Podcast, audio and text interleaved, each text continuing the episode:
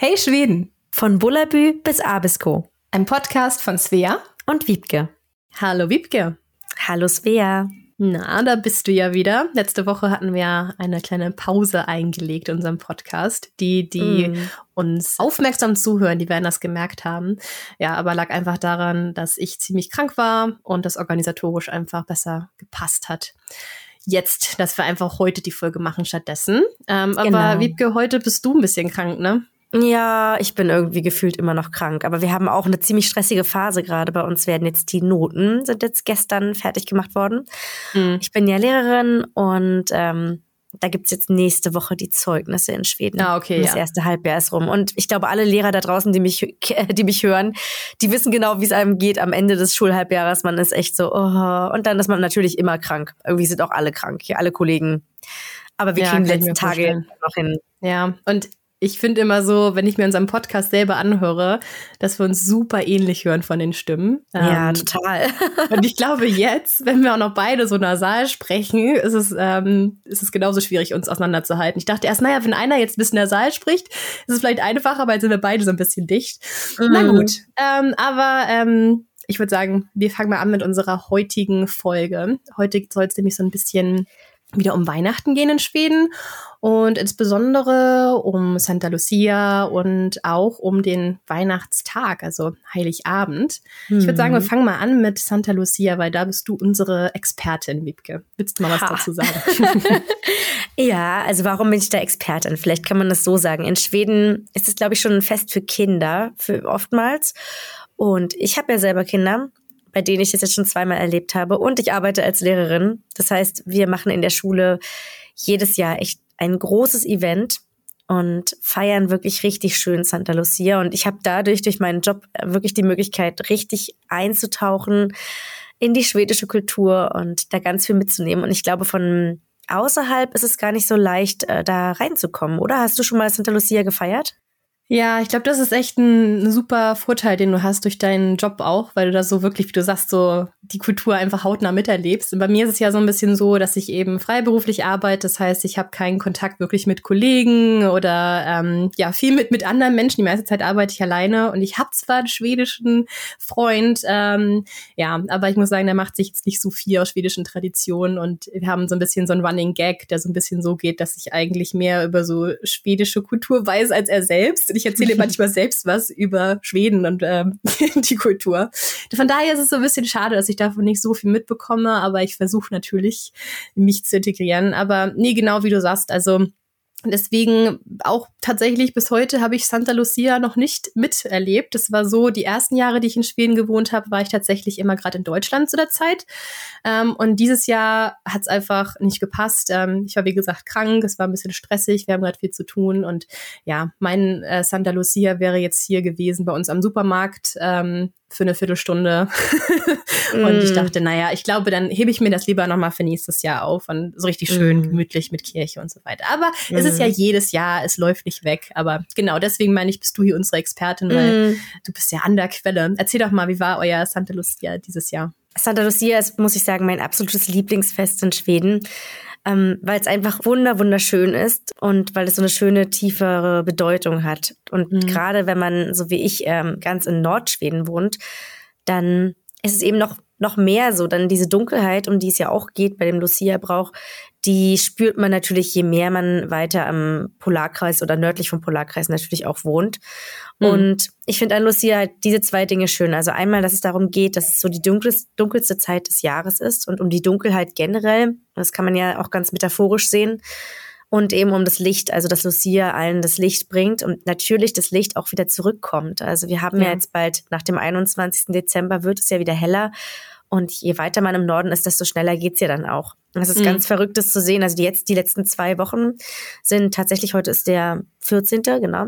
Ähm, die letzten zwei Wochen sind tatsächlich richtig hart, finde ich. Also da hat man wirklich sehr, sehr wenig Tageslicht. Ja. Und dann muss man noch die zehn Tage danach sozusagen wieder aus, noch aushalten. Aber dann wird es schlagartig wieder heller und man merkt das richtig körperlich, dass man wieder mehr Licht draußen hat. Und das erinnert einen einfach daran. Also es erinnert mhm. einen daran, dass, dass egal, welche, durch vielleicht auch metaphorisch gesehen, durch welche dunkle Lebensphase man geht, es kommen wieder bessere Zeiten und das Licht kommt wieder zurück. Also es steht so für Hoffnung und ja, Liebe, also ganz viele christliche Dinge auch, die ich da sehr, sehr schön finde.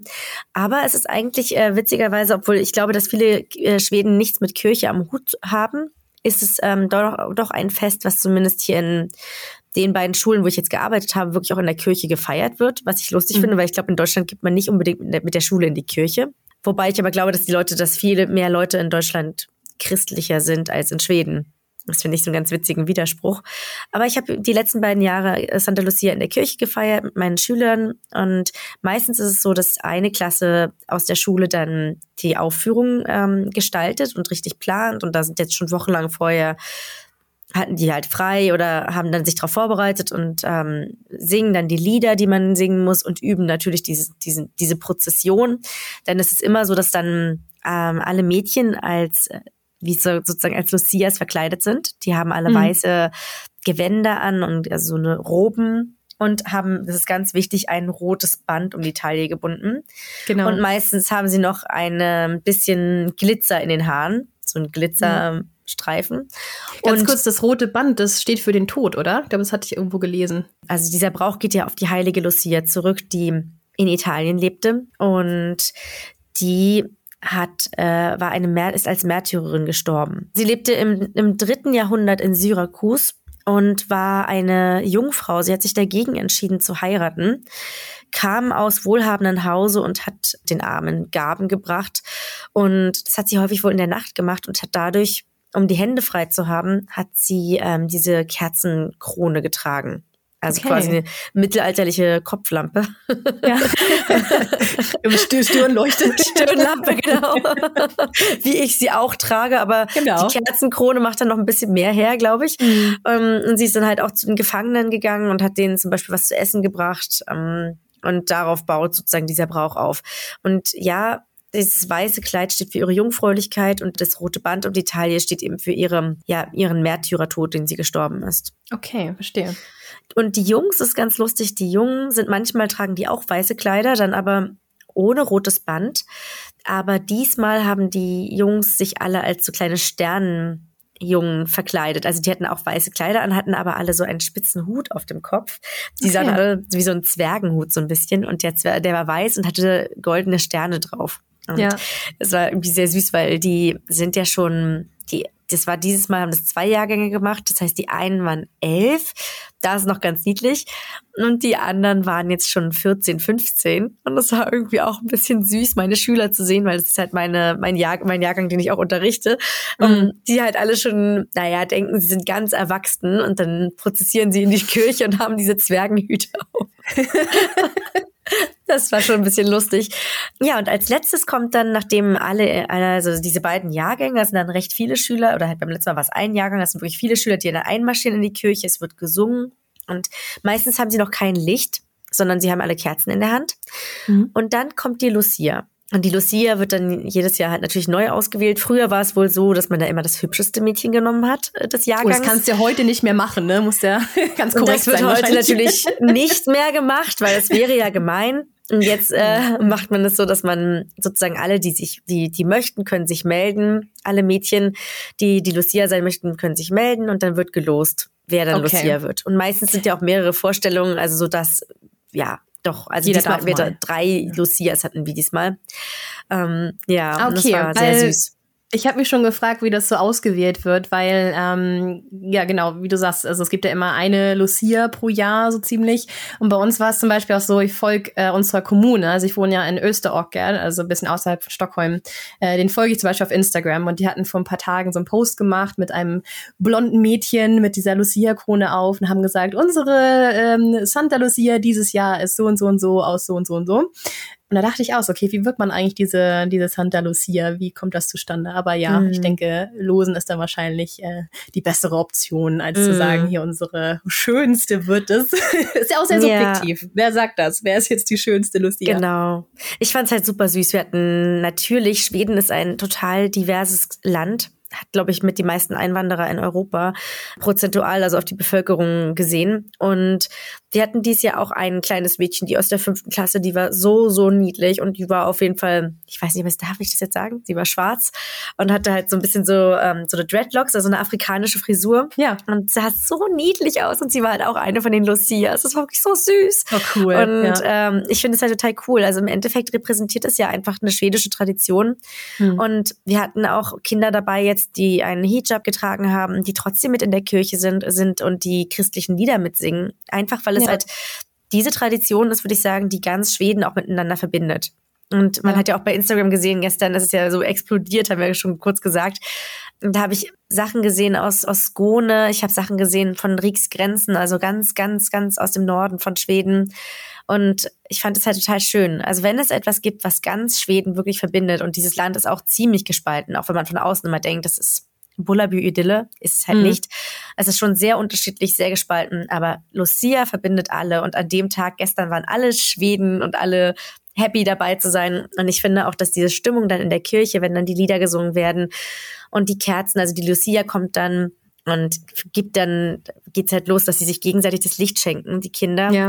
Und es ist so berührend. Also ich habe da dieses und letztes Jahr, ich habe wirklich so ein bisschen Tränen in den Augen. Also es klingt jetzt ja, ein bisschen übertrieben, aber es ist so, dann ist noch die Orgel und alle singen und das ist so emotional und so schön und dieser Gedanke dahinter ist einfach wunderschön, dass ich das wirklich ja. richtig, richtig liebe. Also so von außerhalb betrachtet habe ich das Gefühl, dass Lucia fast so populär ist wie ähm, Mitsommer oder mhm. wie Weihnachten. Also ich finde so, wenn ich an die größten Feste denke, im Schweden würde ich so an klar Mitsommer denken, an Weihnachten auch Nationalfeiertag und Lucia. Ich glaube, so, das sind so die, die größten Sachen. Und wie du sagst, das verbindet halt ganz Schweden. Und so schön, was du sagst, dass so alle Kulturen jetzt mal, egal wo man herkommt oder woran man glaubt, äh, da zusammenkommt und mitmacht. Das finde ich total schön. Also mhm. ja, jetzt freue ich mich noch mehr, nächstes Jahr dann wirklich mal endlich in eine Kirche zu gehen. Ähm, ist es eigentlich so, ich hatte irgendwo gelesen, dass es wohl traditionell so ist, dass man um 7 Uhr morgens in die Kirche geht. Ist das ja, so? Ja, also ich habe es natürlich irgendwie nicht gewusst. Letztes Jahr war es nicht so.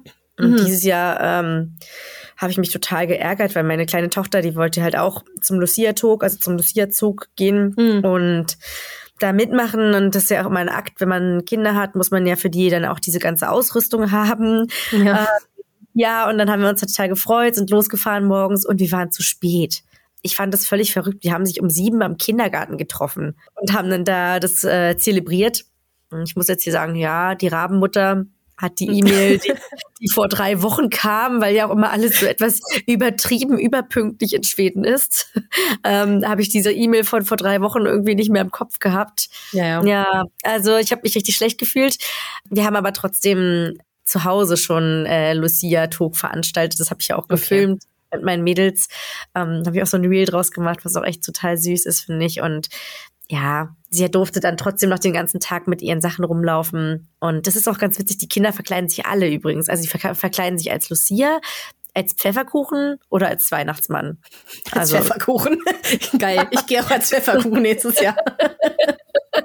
genau, also eine Pfefferkuchenkostüme finde ich auch ein bisschen seltsam, aber die Kinder finden es gut. Das klingt klasse, das mache ich auch. Vielleicht, was noch ganz interessant ist an Lucia, ist, dass man ja dann diese speziellen Süßigkeiten isst, also dieses Gebäck. Ja. Die hast du doch schon mal gegessen, dran. oder? Die äh, Lüssebülle, ne? Oder Lüssebüller. Ja, und Lüssekatter, ja. Ich mhm. glaube, es gibt ja ganz verschiedene ähm, Namen, wenn man sie nennen kann. Ja, ich muss aber ehrlich sagen, ich bin nicht so der Fan davon. Also ich mag gerne Safran, aber ich finde, die sind immer ein bisschen sehr trocken. Also, nee. Ich finde, es gibt äh, schönere Gebäcke mit Safran hier zu Weihnachten. Das ist ja auch so ein ja, mega Ding hier. Also mm. ich hatte ja vor ein paar Tagen ein Rezept hochgeladen, wie man Safranströmmer macht. Übrigens einige meiner liebsten Weihnachtskekse tatsächlich. Und die sind eben, wie der Name sagt, mit Safran. Und das ist halt generell in Schweden sehr beliebt. Aber ich würde sagen, gerade zur Weihnachtszeit gibt es alles mit Safran. Alles. Alles. Alles hat irgendwie Safran-Geschmack. Ähm, und eben, ja, wie du sagst, zu Lucia sind es halt diese Lüssekatter, Lüssebülle, wie auch immer man mm. sie mhm. nennen möchte. Aber, oder fertig auch Pech, aber ich weiß nicht, die, die ich hatte, waren also, immer so ein bisschen trocken. Ich finde die super lecker, muss ich ehrlich sagen. Hm. Ähm, ich finde halt immer gut, wenn man die dann frisch an Lucia gebacken bekommt. Und wir haben die halt von der Schulküche, ne? Die Schulküche hat die halt hm. für uns alle gebacken. Und die waren schon lecker. Milchbrötchen mit Safran, ist eigentlich nicht schlecht. Also ich mag die, aber ich glaube, da scheiden sich auch ein bisschen die Geister. Und ich finde auch Safran ist ja so ein bisschen wie Kardamom. Also Safran, mhm. der Kardamom der Weihnachtszeit. Ja, genau. Kardamom. Man also, hasst es oder man liebt es. genau, genau. Ja. ähm, aber ich mag es auch ganz gern, aber ich kenne tatsächlich gar nicht so viel mehr Gebäcke mit Safran. Mhm. Ähm, wo du so gerade sagst, es erscheinen sich die Geister. Ich habe neulich äh, in Stockholm in der U-Bahn so eine geile Werbeaktion gesehen von Pressbyrån. Also Pressbyrån, falls ihr es nicht kennt, mm. ist so ein, ich würde sagen, so eine Art Kioskkette, so, wo man ähm, Wurst kaufen kann, Gebäcke, ähm, aber eben auch Zeitschriften, Snacks und so weiter. Gibt's eigentlich fast so an jeder U-Bahn-Station und auch so mm. verteilt in den Städten. Und die hatten so eine Werbekampagne, wo die immer abwechselnd ein Plakat hatten mit dieser ähm, Lüssekatte ähm, mit einer Rosine drauf und dann wieder eins ohne. Mit einer Rosine eins ohne. Mhm. Und der Witz daran ist eben, dass auch sich da die Geister scheiden, sollte man da Rosinen drauf haben oder eben nicht. Ja, und das fand ich mhm. irgendwie ganz witzig, die Aktion. So ganz ähm, einfache Werbung, aber sehr effektiv. Also ist auf jeden Fall mhm. im Gedächtnis geblieben bei mir. Ja, ja, das ist cool. Das ist so, finde ich, das, das Traditionelle sind halt diese Lüssekatter oder Lüssebulle, die man dann isst. Und das finde ich so ganz schön, dass wir alle auch in der Schule dann immer gemeinsam noch Fika machen danach. Also mit mhm. den Schülern zusammen. Und ja, es ist eine schöne, eine schöne Tradition. Und viele sagen auch, zumindest habe ich ein bisschen rumgefragt, dass eigentlich jetzt erst die Weihnachtszeit losgeht in Schweden. Ist natürlich heutzutage nicht mehr so, aber dass man das früher so gesagt hat. Also, dass eigentlich die Weihnachtszeit ist zwischen Lucia und dann eben, ja, dann halt Neujahr. Ja, und so wie die Lüssekatter und äh, Safransgebäck und äh, Lucia zur Weihnachtszeit gehört, so gehört für mich zum Beispiel auch Sünes Jül mit dazu. Und ich erkläre gleich mal, was das ist. Wir hatten mhm. uns ja schon vor ein paar Folgen so über die Weihnachtszeit in Schweden unterhalten. Und eigentlich wollten wir uns ja heute so mehr auch um Heiligabend kümmern. Aber genau, eine Sache hatte ich letztes Mal vergessen und das wollte ich euch nochmal erzählen und auch empfehlen, weil ich glaube, das könnte euch auch gefallen. Und zwar Sünes Jül ist, wie soll man sagen, eine Art Fernseh-Adventskalender. Das bedeutet, dass immer vom 1. Dezember bis zum 24. Dezember eine neue Folge rauskommt. Beziehungsweise neu sind sie nicht. Die sind von äh, 1991, wurde das damals ähm, veröffentlicht, das erste Mal im SWT, im schwedischen Fernsehen. Und das ist quasi einfach eine ganz normale, verrückte schwedische Familie in der Weihnachtszeit. Und ich finde die irgendwie total niedlich und lustig. Und ja, es, ich kenne sie zwar alle schon, die Folgen, habe ich letzten paar Jahre schon geschaut, aber ich finde sie eigentlich irgendwie immer wieder herzerwärmend. Und genau, es geht halt um diesen Sühne, das ist ein Junge, und ähm, seine Familie. Aber Sühne ist eben so der, der Hauptcharakter in dieser, sagt man das, Hauptcharakter, Haupt, Hauptfigur in, in dieser Serie. Genau. Und ich glaube nämlich, dass man die, äh, diese Serie auch in Deutschland schauen kann, ähm, über den SWT Online Streaming Dienst. Äh, wenn ich es finde, werde ich es auf jeden Fall mal in die Shownotes verlinken. Das kann man auch wunderbar so mit schwedischen Untertiteln schauen und so ein bisschen sein Schwedisch auffrischen und ja, einfach so für dieses Schwede, schwedische Weihnachtsgefühl finde ich ähm, die Serie total niedlich. Mhm meine, meine Kinder, also meine beiden Großen, gehen ja schon in die Schule und die schauen das auch jeden Tag. Die gucken aber, glaube ich, nicht den alten, denn ich habe gerade nochmal nachgeschaut, es gibt auch äh, immer eine neue Variante. Also jetzt gibt es irgendwas mit äh, Prinzen und also märchenhafte Sachen. Es gibt, äh, nee, ich weiß, was du meinst. Es ist so, äh, also Synesieux ist diese eine Sache. Mhm. Ähm, immer ausgestrahlt wird jedes Jahr, aber es gibt jedes Jahr einen Adventskalender vom, ich glaube, SWT, ich bin nicht ganz mhm. sicher, welcher. SWT. Aber das, genau, aber das hat dann gar nichts mehr mit äh, Sühne zu tun, seiner Familie. Das sind nee. jedes Jahr immer so andere Geschichten. Letztes Jahr waren das, glaube ich, so, ich habe es auch geschaut letztes Jahr, letztes Jahr waren das so, so eine Diebesfamilie oder so. Also mhm. auch total äh, niedlich gemacht und das kann jedes Jahr ein anderes Thema sein. Mhm. Und die schauen das äh, in der Schule, also immer diese mhm. aktuellen Weihnachtsfolgen. Ja. Genau, die gucken dann jeden Tag machen die, das ist ganz niedlich. Immer am Ende des Schultages machen die jetzt so, also keine richtigen Kerzen, aber die haben dann lauter so eine kleinen unechten Kerzen, dann stellen die die auf den Tisch und dann machen sie das Licht aus und dann gucken mhm. sie eine Folge dieses Kalenders und das finde ich auch oh, ganz süß, niedlich. Ja, mhm, ja das ist schon richtig machen, süß. Ja. Die sind auch nicht so lang. Ich habe 15, 20 Minuten oder so. Die sind relativ kurz. Ja, süß. Mhm. Also so als Abschluss des Schultages ja, also ich, ähm, ja, ich finde die neuen auch ganz süß, aber so für mich, äh, mein Favorit bleibt äh, Sünes Jül von 1991. Die kann ich mir jedes Jahr wiedergeben, auch wenn ich genau weiß, was passiert. ja, aber noch so eine Sache, ähm, die auch was mit Fernsehen zu tun hat und was mit schwedischer Weihnacht, ist ja einfach Kalle Anker. Du weißt, was ich meine, mhm. oder? Ich weiß, was du ja. meinst. Ich kann es aber irgendwie nicht, nicht fühlen. Ich, es gibt manche Dinge, die ich echt einfach nur etwas äh, schräg finde und die ich wahrscheinlich auch nicht unbedingt in mein Weihnachtsfest integrieren werde. Und dazu gehört ja. Kalle Anker. Kalle Anker, ja, Kalle Anker, falls ihr nicht wisst, was, wovon wir jetzt eigentlich reden, das ist nichts anderes als Donald Duck, basically. Ähm, mhm. Und das sind aber, ich meine, die alten Cartoons aus den 50er Jahren mit hier, wie heißen die? Tick, Trick und Track. Ich weiß aber nicht, mhm. wie man das so sagt. Tick, Trick und Track oder Tick, ja. Tick und Tack. die, äh, was sind das? Seine, die Neffen, ne? Von Donald Duck. Genau, und deren Abenteuer. Und äh, genau, die sind aus irgendeinem Grund mega populär hier in Schweden. Und das wird äh, immer ähm, Heiligabend, also oder am 24. Dezember um drei Uhr nachmittags angeschaltet im Fernsehen und dann schaut die ganze Familie Kalanka. Also nicht nur Kinder, auch Erwachsene. Das ist irgendwie so Tradition hier. Das macht man einfach. Das gehört mit dazu. Macht dein Freund das auch? Ja.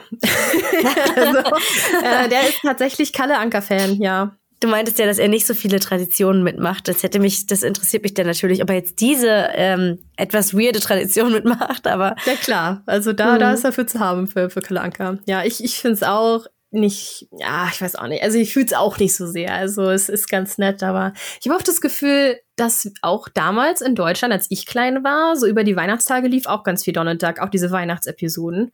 Aber ich glaube, die oh, waren nicht ja. aus den 50ern. Ich glaube, das waren äh, neuere Episoden. Aber das, das habe ich damals auch geschaut. Ja, aber das war jetzt nicht so was, ähm, dass das jetzt so mega zum Weihnachtsfest gehört, dass man um drei Uhr jetzt ähm, ja, Donald Duck anschaut. Ich kann mich nicht daran erinnern, dass man als Kind äh, viel äh, Kalle Anker, ähm, Donald Duck geguckt hat um, in der Weihnachtszeit. Also ist bei mir jetzt nicht so speziell hängen geblieben. Aber was mir jetzt aufgefallen ist, weil ich ja jetzt auch überlegt habe, was ist typisch deutsch für meine Schüler, ne? Also mhm. die haben mich ja auch schon gefragt, ob wir, ob was wir jetzt zu Weihnachten gucken. Und da ist mir aufgefallen, dass wir zu Weihnachten sehr viele Märchenfilme gucken. Und die laufen ja jetzt alle im Fernsehen. Und ich habe auch festgestellt, die kann ich in der Mediathek sogar gucken und habe meinen Schülern äh, das Mädchen mit den Schwefelhölzern, eine ganz neue Verfilmung, wirklich von 22 mhm. jetzt, gezeigt. Und die waren völlig geschockt. Es war so lustig. Achso, das, das Mädchen äh, mit den, mit den Streichholzschachtel, ne? ja. Das ist doch von, von Hans Christian Andersen, also eigentlich ein ja. dänisches Märchen, ne? Ja. Und ich dachte, vielleicht kennen die das. Ähm, und dann haben, haben wir das geschaut und es war ganz lustig, weil die waren völlig völlig, völlig fertig. Wir haben es nicht zu Ende geschaut, aber es war wirklich so, oh Gott, dieses arme Kind. Kennen sie nämlich nicht, ne? Weil ich hatte auch David neulich davon erzählt, von dieser Geschichte und er, gut, okay, das heißt jetzt nichts, ne? David ist jetzt nicht so der Standard von, von, dem, was man, was man vielleicht weiß an Traditionen und was nicht, aber er kannte das auch nicht. Und äh, das werde ich ihm auch noch dieses Jahr zu Weihnachten mal zumindest vorlesen, die Geschichte. Und, und er ist auch sehr, mhm. sehr emotional. Ich glaube, das wird ihm sehr mitnehmen, die Geschichte. Ja, und was gibt's noch? Dieses Aschenbrödel, Hasel, Haselnüsse mhm. für Aschenbrödel oder wie sowas? Habe ich noch nie geguckt. Kein einziges Mal. Was? Ich weiß, das ich habe schon hundertmal. Ich habe es schon hundertmal gesehen. Das ist tatsächlich mein Weihnachtsfilm. Der drei Haselnüsse okay. für Aschenbrödel, ja. Ach, so sehr, sehr das. schön. Okay. mm, kann ich dir nur empfehlen. Würde dir, wird dir gefallen. Okay. Mhm. Vielleicht ist dieses Jahr das Jahr. Kann ich ja mit David schauen, äh, auf Deutsch, dann kann er ein bisschen sein Deutsch auffrischen. ja, ich habe auch schon überlegt, ob ich den mit meinen Schülern schaue, weil, aber der ist, glaube ich, noch zu schwer und ich habe keine schwedischen mhm. Untertitel gefunden. Ähm, okay. Ja, aber drei Haselnüsse für Aschenbrödel, Märchenfilme, Kalle Anker. Wie geht's denn nach 15 Uhr weiter in Schweden mit den schwedischen Weihnachten? Also erstmal fällt mir gerade auch noch ein, du hattest ja auch in einer anderen Weihnachtsfolge von diesem Bingo-Lotto erzählt, ne? War das mhm. nicht auch so, dass man da auch Heiligabend sich vom Fernseher setzt mm -mm. und dann schaut und man gewonnen. Nee, war nicht Heiligabend? Am 23. Ah, okay, okay, alles klar. Hab nicht richtig zugehört letztes Mal. Muss ich mir nochmal anhören, die Folge. Ja, ja. nee, aber auch. wir haben eben, äh, wir haben eben auch drüber gesprochen und gesagt, wir wollen dieses Jahr mal dieses Bingo-Lotto machen. Hat David tatsächlich auch noch nie gemacht. Äh, und ich dementsprechend auch nicht. Also dieses Jahr, mhm. wer weiß, vielleicht werden wir hier Millionär. Äh, meine, meine Kollegen haben mich schon gefragt, ob ich schon mein Los gekauft habe. Okay. Ich meinte nur so, äh, nee, hab ich irgendwie vergessen. Ich ja, du wolltest es doch kaufen, das ist doch wichtig. Ich so, ja, hm. mach ich. Ja, wir machen das, Wiebke, wer weiß, vielleicht machen gewinnen wir. wir. ja, vielleicht. Ja. Aber okay, das ist dann am 23. genau. Am 24. genau, wie geht's denn jetzt eigentlich weiter hier ähm, in Schweden mit Weihnachten. Ich habe so das Gefühl, so generell ist es relativ ähnlich zu unseren Traditionen. Die feiern ja auch am 24. abends. In der Regel werden auch die Geschenke mhm. am 24. aufgemacht. Auch so wie bei uns ist es so, dass man um die Geschenke spielen kann. Muss man nicht. Man kann auch so aufmachen. Aber ich weiß, es ist auch so in Deutschland so 50-50. Einige Leute würfeln okay. oder machen irgendwelche Spiele. Andere machen einfach die Geschenke auf. Bei uns war das auch immer unterschiedlich. Also einige Jahre hatten wir so irgendwie gewürfelt oder so und andere Jahre dann wieder nicht. Das habe ich noch nie gehört. Also ich kenne das nur aus Dänemark. Das Würfeln? Ja. Echt? Das habe ich, also ohne, ohne Mist, das ist gerade für mich was komplett Neues. ähm, ich kenne das nur aus Dänemark. Nicht, ob das vielleicht halt dann einfach meiner Familie so war, weil wir in Flensburg diesen dänischen Einfluss hatten und eben durch mhm. Opa, der in Dänemark gearbeitet hat und sowieso ganz viel dänische Tradition eigentlich rübergebracht hat zu uns. Das kann sein, das kann ich jetzt äh, nicht beantworten. Das ist möglicherweise tatsächlich einfach nur bei uns so gewesen. Ah, das muss ich mal recherchieren, wie auch also, andere Leute es kennen. Ja, nee, das, ich kenne es überhaupt ja, nicht. Na, aber schreibt uns mal Ihr da draußen, kennt ihr das mit um Geschenke würfeln oder wie macht ihr das ähm, mit den Weihnachtsgeschenken? Genau. Ich glaube, meine Kinder, die würden vollkommen durchdrehen, wenn ich die jetzt um Geschenke würfeln lassen würde. Und die, wahrscheinlich würden die sich, die würden sich die Köpfe einschlagen, wenn dann irgendeiner das große Geschenk bekommt, egal was da drin ist. Aber ich glaube, das würde den Frieden des Heiligen Abends vollkommen zerstören. Das finde ich auch mal bewundernswert eben in Dänemark, also dass sie das da durchhalten. Ja, wobei ich finde es eigentlich ganz geil, dieses Konzept mit den Würfeln, weil, also zumindest weiß ich noch so damals, als wir es nicht gemacht haben zu Weihnachten, das war immer so, oh, nächstes Geschenk, nächstes Geschenk, nächstes Geschenk. Und so mit den Würfeln ist es halt so ein bisschen, dass man so ein bisschen, ja, das Ganze langsamer gestaltet und so ein bisschen mhm. mehr Geschenke wertschätzt. Ähm, ja, wenn man wirklich nur auspacken darf, wenn man eine 6 hat. Und ähm, jo. Okay, so spielt ihr das. Ich glaube, in Dänemark ist es ja so, dass man dann die Geschenke immer weitergeben muss. Also sind, das ist so quasi random Geschenke und dann hast du halt mal irgendwie, also sag mal, aus Kinderperspektive irgendwas Geiles, was irgendwie übelst groß aussieht.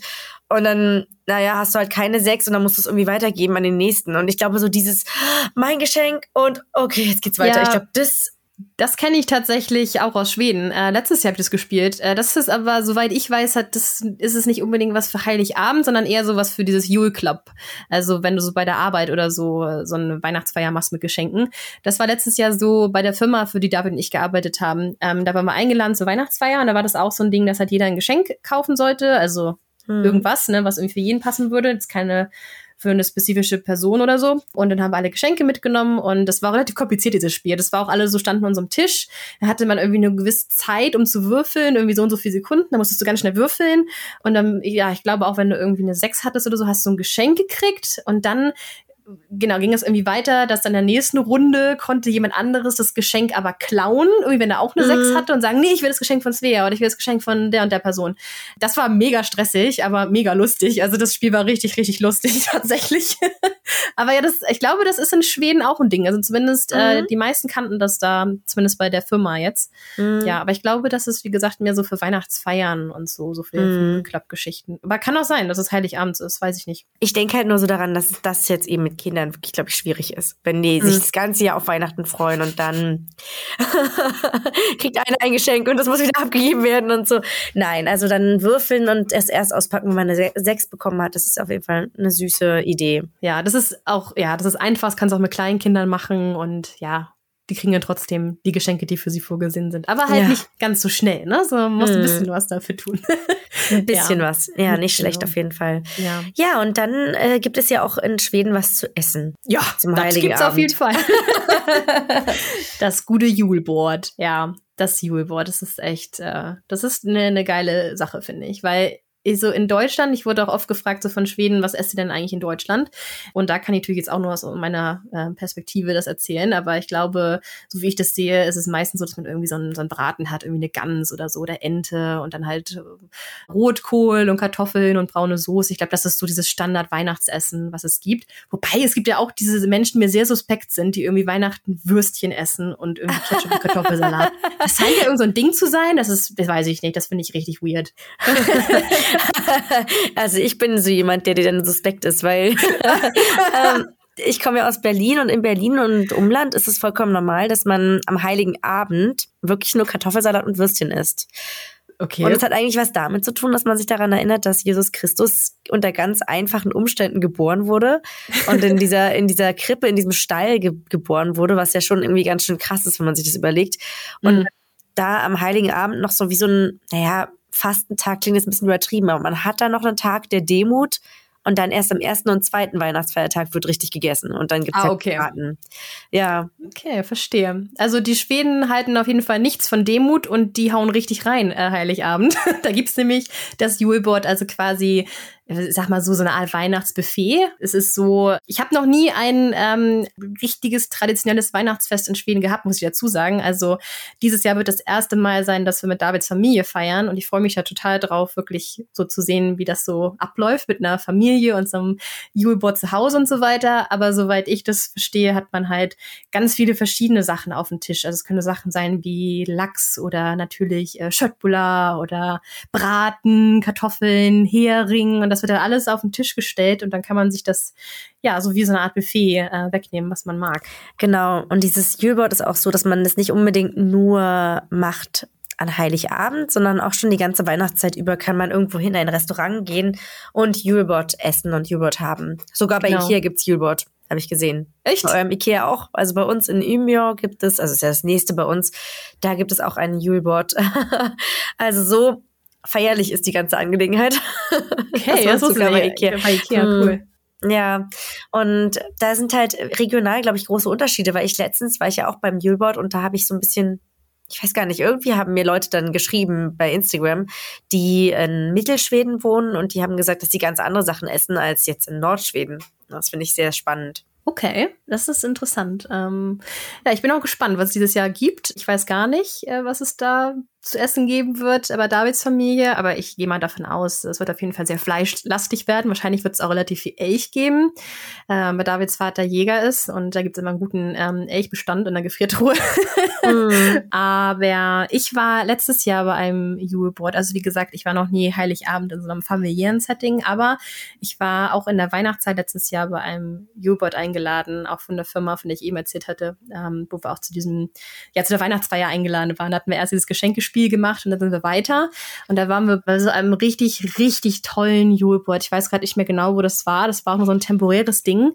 In, ich glaube, das äh, war meine Schule, also war so eine richtig schöne alte Schule, so ein tolles altes Gebäude, was war wunderschön geschmückt mit so riesigen Weihnachtskugeln, die von der Decke hingen und das wurde halt dann für die Weihnachtszeit umge oder umfunktioniert in eine Art Restaurant und das waren so alles ähm, Sachen von so einem ähm, schwedischen Star- Sternekoch, äh, der heißt Niklas äh, Erkstedt. Vielleicht kennt ihr den, hat auch äh, Restaurants in Stockholm. Und ja, das war eben was, was richtig, richtig Schönes und ähm, mit fantastischem Essen. Also ich glaube, ich habe oh, selten so gut gegessen in meinem Leben. Also es war dann ähm, ja so Buffet überall und, und mit diesen ja traditionellen schwedischen Sachen, die man so isst, aber eben teilweise auch bisschen neu interpretiert. Und äh, dieser Niklas Ekstedt, der kocht auch ganz viel mit so Sami-Rezepten, ähm, was ich ganz spannend finde. Und mein Lieblingsteil äh, von diesem U-Boot war allerdings ähm, die Dessertabteilung. Und Wiebke, ich hatte dir das schon erzählt, vor ein paar Tagen, als wir telefoniert hatten. Was wollte ich mir noch aufbewahren hier so für, für unseren Podcast? Und ich bin da, ich, also ich habe absolut, wie heißt das, eine süße, wie sagt man das? Einen süßen Zahn? Einen süßen Zahn, würde man auf Englisch sagen. süß Englisch, ja. Toes, ja. Sweet Tooth, ja. Ja, mir fällt gar nichts Besseres ein auf Deutsch, aber ja, ihr wisst, was ich meine.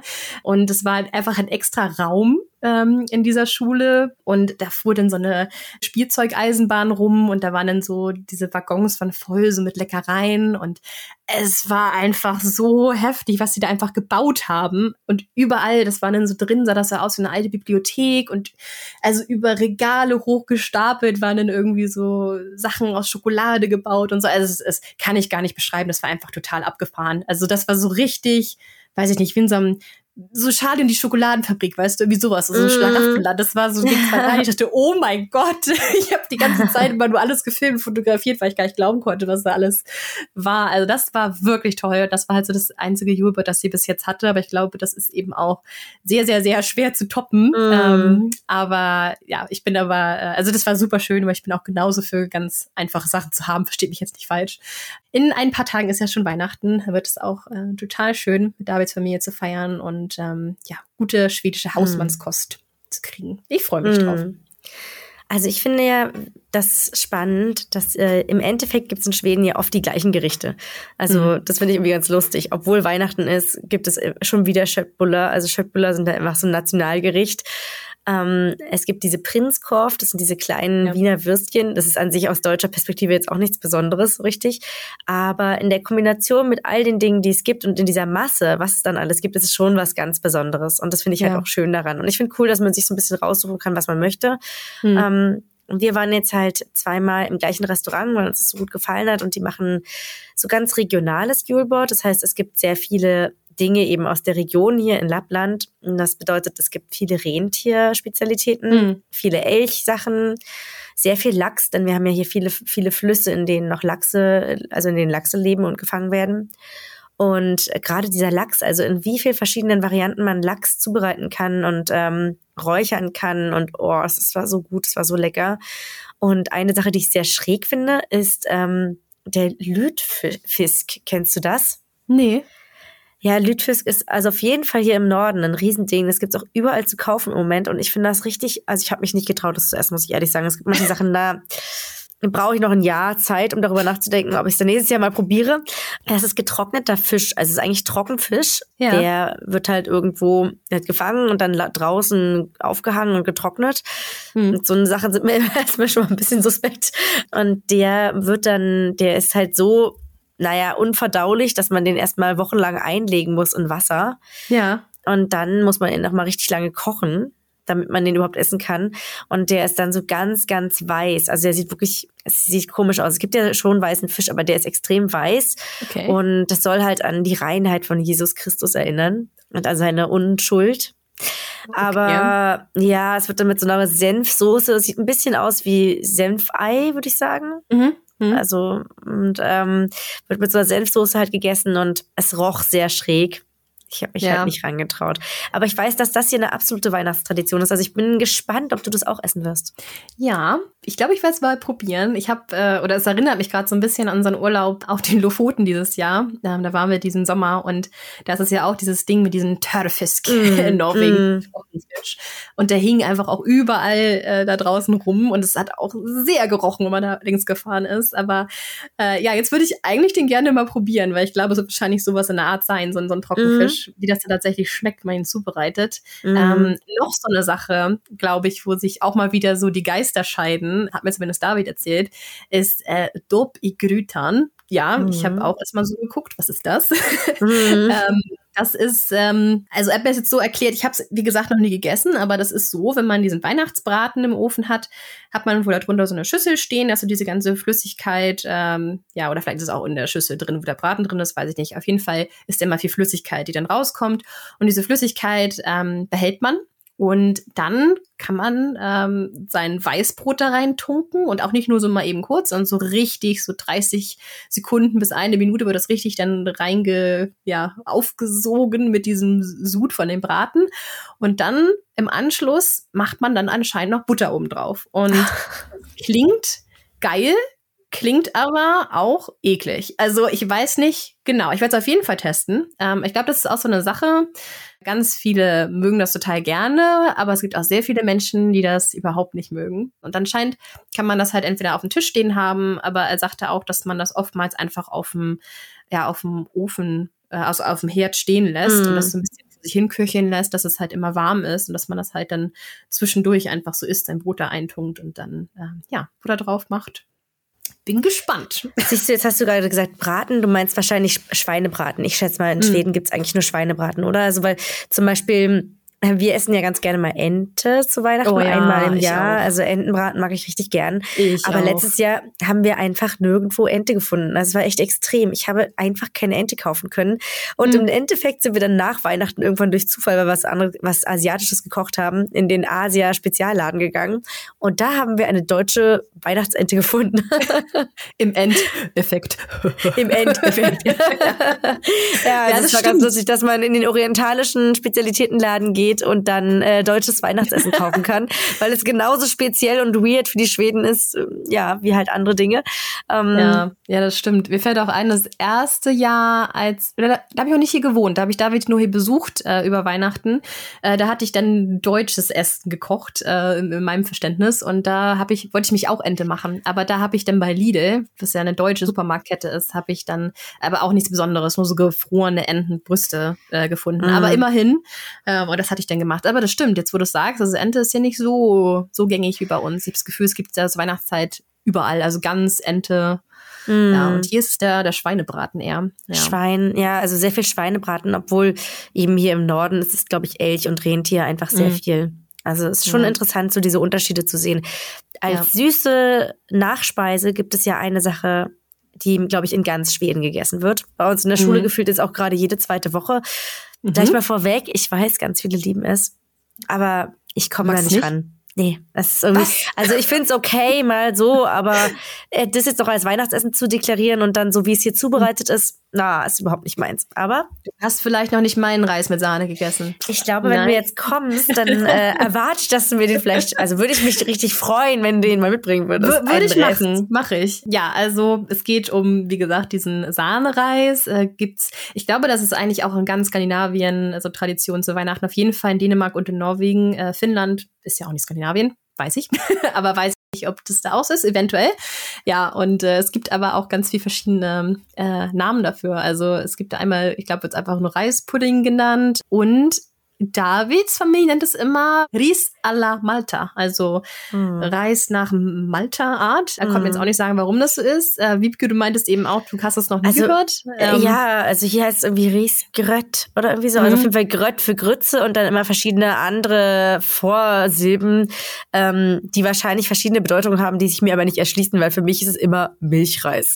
ja, ja genau. Es ist im Endeffekt Milchreis, aber täuscht euch nicht, meine lieben Zuhörer und Zuhörerinnen da draußen, denn ich äh, wurde beziehungsweise ich habe auch eine, eine besondere passionierte Beziehung zu diesem Reis. Ähm, das kenne ich nicht erst seitdem ich hier in Schweden lebe, sondern tatsächlich eigentlich so lange ich denken kann, haben wir immer diesen dänischen Reis mit Sahne äh, bei uns in der Familie gegessen. Eben, wie gesagt, durch meinen Opa, der in Dänemark gearbeitet hat. Und äh, ich glaube, der hat das mal irgendwo wahrscheinlich gegessen äh, und fand das so lecker, dass er zu meiner Oma gesagt hat, hier, Christa, kannst du das mal ausprobieren, das Rezept. Also ich schätze, so ungefähr ist es damals abgelaufen und seitdem haben wir es in meiner Familie jedes Jahr und ich liebe es. Und das Wichtige ist eben, das ist halt nicht einfach nur Milchreis, so mit Milch gekocht, sondern es ist eigentlich fast nur Sahne, Sahne und Reis und es muss nämlich auch, und das ist super wichtig, Leute. Es darf nicht diese deutsche, eklige Halbfettsahne sein. Nein, es muss die gute dänische oder eben schwedische richtig fette Sahne sein. Ich glaube, so viel Fettprozent gibt es in Deutschland gar nicht zu kaufen. Also wir sind auch immer nach Dänemark gefahren, haben diese richtig fette dänische Sahne gekauft. Ich weiß gar nicht genau, wie viel Prozent die hat, aber die hat ordentlich Prozent. Also das ist die höchste Fettstufe, die ihr finden könnt. Die braucht ihr. Und halt Milchreis. Fassbutter, ja. Butter, ja. Und halt äh, genau diesen Milchreis, also den Reis an sich. Und das wird dann einfach gekocht. Ich glaube, ich habe das auch ein paar Mal selbst gemacht. Das ist schon relativ lange her. Aber ich glaube, es wird einfach wie Milchreis erstmal Milch gekocht und dann wird aber ist die Hälfte ist einfach nur geschlagene, richtig fette Sahne und dann wird es abgerundet noch so ein bisschen äh, mit Vanille und so weiter und das ist nämlich, äh, das ist das, was man braucht. Das, also es hängt alles mit der Fettstufe zusammen. Je mehr Fett, oh. desto besser. Ja. Und dann schmeckt es nämlich auch richtig lecker. Ich bin ja, jetzt sehr muss gespannt. Ich Ja, ja jetzt muss es auf jeden Fall machen. Ja. Ähm, ich kann dazu berichten, warum das in Skandinavien so ist, dass äh, dieser Reis gegessen wird an Weihnachten. Denn ja. ich finde aus deutscher Sicht ist so ein bisschen Milchreis ist für mich so ein Kindergartenessen mhm. oder halt Schule, äh, Schulmittagessen, was irgendwie nicht so lecker ist, irgendwie im Endeffekt ähm, mhm. und einfach nichts Besonderes ist. Und warum ist es aber in Skandinavien so was Besonderes? Es liegt daran, und das ja, das aus der Zeit kommt, in der es die Hanse gab in Deutschland. Und die Hansestädte Deutschlands haben im Endeffekt Skandinavien mit Waren aus dem Süden Europas ähm, versorgt. Und es war eben was ganz Besonderes, wenn man äh, Reis kaufen konnte. Also es war, es war total, total selten und total teuer in Skandinavien. Mhm. Es wurde teilweise also fast mit Gold aufgewogen. Das war unglaublich teuer. Und daher kommt ja auch diese Liebe zu diesen exotischen Gewürzen auch immer noch, weil diese ganzen exotischen Gewürze wie Zimt und Kardamom, Vanille, Safran. Safran, die kamen eben wirklich von sehr, sehr weit weg und wurden für unglaublich teures Geld gekauft. Und deswegen gab es das nur an absoluten Feiertagen wie an Weihnachten. Und das ja. finde ich immer witzig. Das muss man sich immer mal ver ver vergegenwärtigen, einfach, wie weit weg man hier doch in Schweden schon vom Rest der Welt einfach ist. Ja, ja, das stimmt. Jetzt, wo du sagst, das hatte ich auch neulich gelesen, dass Reis damals so teuer war und so was Besonderes war. Mir fällt auch gerade noch ein, wo du so diese, ja, besonderen Gewürze ansprichst. Neulich habe ich ein bisschen recherchiert über Safran. Ich wollte eigentlich rausfinden, warum das hier so mega beliebt ist. Ähm, und ich habe dann aber rausgefunden in der Recherche, dass Safran in Schweden verhältnismäßig wirklich günstig ist. Also ich bezahle hier für einen halben Gramm, also ja 0,5 Gramm. Die sind immer diese kleinen Tütchen, die man so kaufen mhm. kann im Supermarkt. Äh, mhm. Ich habe 15 Kronen im Schnitt bezahlt man so. Das ist so 1,50 Euro. Und tatsächlich ist es wohl äh, in den allermeisten anderen Ländern, auch eben in Deutschland, viel, viel teurer Safran zu kaufen. Wird auch viel seltener verkauft und auch nur so kleinere Portionen, also 0,1 Gramm oder so. Da hast du ja fast gar nichts in so, Tüte, in so einer Tüte drin. Mhm. Aber anscheinend ist es mega teuer. Und das ist wohl in Schweden deshalb so günstig, weil Schweden einfach so ein guter Einkäufer ist. Also Schweden kauft mm. wohl anscheinend jedes Jahr riesige Kontingente an Safran ein, dass sie deswegen einfach auch an den Endverbraucher das relativ günstig abgeben können. Und ja, ich hatte so in verschiedenen Blogs online gelesen, dass Leute geschrieben hatten, wenn ihr nach Schweden fahrt und Safran mögt, dann kauft auf jeden Fall Safran in Schweden. Das ist total günstig da. Ja, ich hatte neulich mhm. auch Feedback bekommen, als ich mein Rezept geteilt hatte, dass Safran in Deutschland so mega teuer ist. Das hatte ich gar nicht so auf dem Schirm, dass es so teuer ist. Mhm. also, sorry. ja, aber nächstes Mal, mhm. wenn ihr in Schweden seid, könnt ihr mal ein paar Tüten mitnehmen, wenn ihr Safran mögt. Ist tatsächlich ja, um einiges günstiger hier. Deswegen ist ja auch gar nicht dieses Vorurteil, dass in Schweden der Alkohol so teuer ist. Es ist genau die gleiche Sache. Ähm, stimmt ja nicht für alle Sachen, denn der schwedische Staat kauft ja den Alkohol ein. Mhm. Und für so teure Dinge. Ich meine nicht sowas, was ich jetzt nicht kaufe unbedingt, aber ähm, es gibt ja auch in Deutschland so Schnaps oder so, der teuer ist. Ich mhm. weiß nicht, halt irgendwelche, oder Whisky oder solche Dinge, die halt recht teuer sind. Die sind prozentual in Schweden viel günstiger, weil der schwedische Staat so viel einkauft, mhm. dass sie mhm. viel bessere Konditionen bekommen. Und auch die Weine und so. Also klar, also ein teurer Wein in Deutschland ist nicht unbedingt ein teurer Wein in Schweden, sondern der kostet dann mhm. teilweise das Gleiche. Das ist ganz witzig einfach weil diese Mengen angekauft werden. ich finde auch so, ich meine, darüber müssen wir uns eh nochmal unterhalten hier über Alkohol ja. und Systembelaget, aber so eine Sache, die mir gerade so einfällt, als du das sagtest, mit teurer Wein in Deutschland, teurer Wein in Schweden, ich finde es einfach so lustig, dass die Schweden ja auch einfach echt guten Wein in ihre Tetrapacks da abfüllen, ja. diese Bierboxen und daraus ihren Wein trinken und das auch so, ja, so ganz exklusiv ihren Gästen anbieten. Bei uns ist das so eine Festivalmische, ne? Also so ein, so ein Wein aus einer Box. so, hier ist es, das kann richtig toller Wein sein. Ja, genau. ja. ja das haben wir noch einen. Ach so, und noch eine Sache, noch, äh, noch mal, um zurück zu unserem Weihnachtsdessert zu kommen. Das habt ihr wahrscheinlich auch schon mal gehört, dass äh, in der Regel dann in diesen Sahnereis noch eine Mandel eingerührt wird und versteckt wird. Und bei uns war das dann so, äh, in meiner Familie hat man das so angepasst, dass dann die Person, die diese Mandel bekommt, die bekommt ein kleines Geschenk. Ich glaube, das war aber auch einfach nur so hingebogen von meiner Mutter, dass ich immer noch ein kleines extra Geschenk bekommen habe. Ich glaube, das ist eigentlich nicht so. Ich hatte nämlich jetzt eigentlich gelesen, dass es so ist, dass ähm, die Person, die die Mandel bekommt, im nächsten Jahr heiraten wird. Dann kriegst du sie ja wieder. Ja, also wahrscheinlich. Na, okay, ich glaube nicht so nächstes Jahr direkt heiraten, aber wer weiß. Ja, ich bin gespannt, ob die äh, überhaupt eine Mandel da reinpacken in Davids Familie. Mal gucken. Ja, aber komischerweise als Kind habe immer ich die Mandel bekommen und äh, jetzt so als Erwachsene wird mir klar, ich glaube, das war nicht ganz so zufällig. ja, süß. Aber in Frankreich ist es auch so. In Frankreich macht man das mit einer Figur. Ähm, da gibt es auch so ein, ich, ich glaube, es ist auch milchreich. Ich weiß es aber nicht genau. Ähm, da gibt es aber auch eine Figur Figur im Nachtisch und wenn man diese kleine Figur oder die Mandel bekommt, dann kriegt man auch ein Geschenk. Also habt ihr da ein bisschen ah, ja. gemischt. Mhm. Ah, ja. ja. Ja. Das war unsere Weihnachtsepisode, oder? Ich weiß nicht, mm. haben wir noch mhm. was vergessen? Hast du noch was, was dir auf der Seele brennt, was du noch loswerden möchtest über Heiligabend? Tatsächlich muss ich sagen, freue ich mich einfach nur extrem über, also auf Heiligabend. Ich freue mich jetzt extrem auf die Ferien, weil ich, mm. wie du ja schon gesehen hast und gesagt hast, ich bin echt müde. Ähm, und ich finde es halt wunderschön, dieses Jahr im Schnee zu feiern. Ich freue mich, dass du auch vorbeikommst und wir uns sehen. Und, ja, ich ja. mich auch. Und ich ja. würde sagen, ich wünsche einfach allen wunderschöne Weihnachten im Kreise der Familie und ganz besinnlich. Ja, das wünsche ich euch auch. Für mich geht es in ein paar Tagen hoch zu Wiebke, unter anderem, also eben zu Davids Familie. Und das Tolle ist ja, dass Wiebke da auch ganz in der Nähe wohnt, dass wir uns dann mhm. auch mal mhm. sehen können. Ist ja sonst nicht so häufig und es trennen ja doch ein paar Kilometer.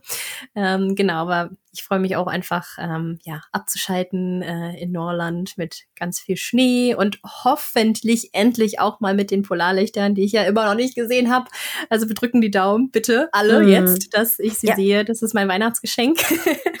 ja, und genau, euch allen ganz schöne Weihnachten. Ich glaube, vorher kommt keine neue Episode, wahrscheinlich. Ähm, also sehen nee. wir, sprechen wir, hören wir uns dann äh, nach Weihnachten wieder. Und mhm. genau, dann können wir nochmal drüber schnacken, wie es dann so letztendlich ähm, gewesen ist, was wir so gegessen haben und wie es war. Und ja, ansonsten macht's gut, bis zum nächsten Mal und vielen Dank fürs Zuhören. Hey do. Hey do.